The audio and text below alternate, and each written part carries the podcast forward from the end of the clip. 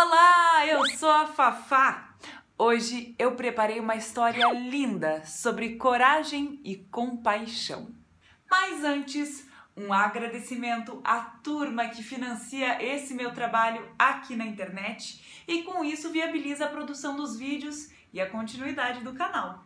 Carla Steinmiller, Mariana Bretz, Raquel e Duda Piegas. Um super obrigada e um beijão para vocês.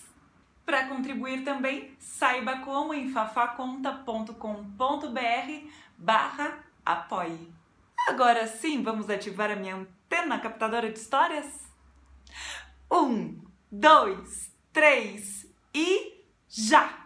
Antena que pro céu aponta, capte uma história que a Fafa conta.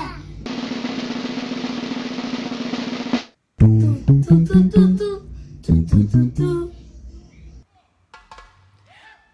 tambores ecoam na roda.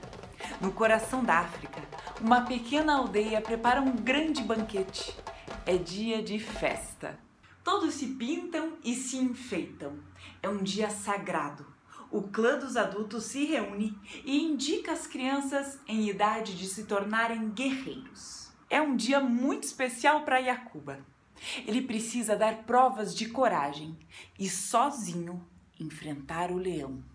Sob um sol escaldante, caminhar, atravessar os vales, contornar as colinas, sentir-se pedra obrigatoriamente, capim naturalmente, vento certamente, água muito pouco, dia e noite espiar, espreitar, esquecer o medo que embrulha o estômago e transfigura as sombras, transformando as plantas em garras e a ventania em rosnados.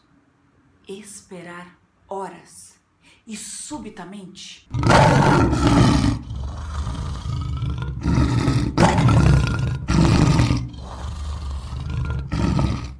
Armar-se de coragem e lançar-se ao combate. E a Cuba depara-se com o olhar do leão, um olhar tão profundo que é possível ler em suas retinas. Como pode ver, estou ferido. Lutei a noite inteira contra um inimigo feroz. Portanto, não terá qualquer dificuldade para me liquidar. Ou você me mata sem glória e passa por homem aos olhos dos seus irmãos, ou me poupa a vida e a seus próprios olhos sai engrandecido porém desprezado pelos seus pares. Você tem a noite para refletir.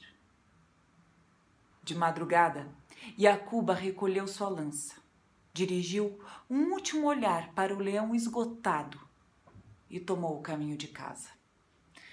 Na aldeia, os homens, seu pai, todos esperavam. Um grande silêncio recepcionou Yacuba.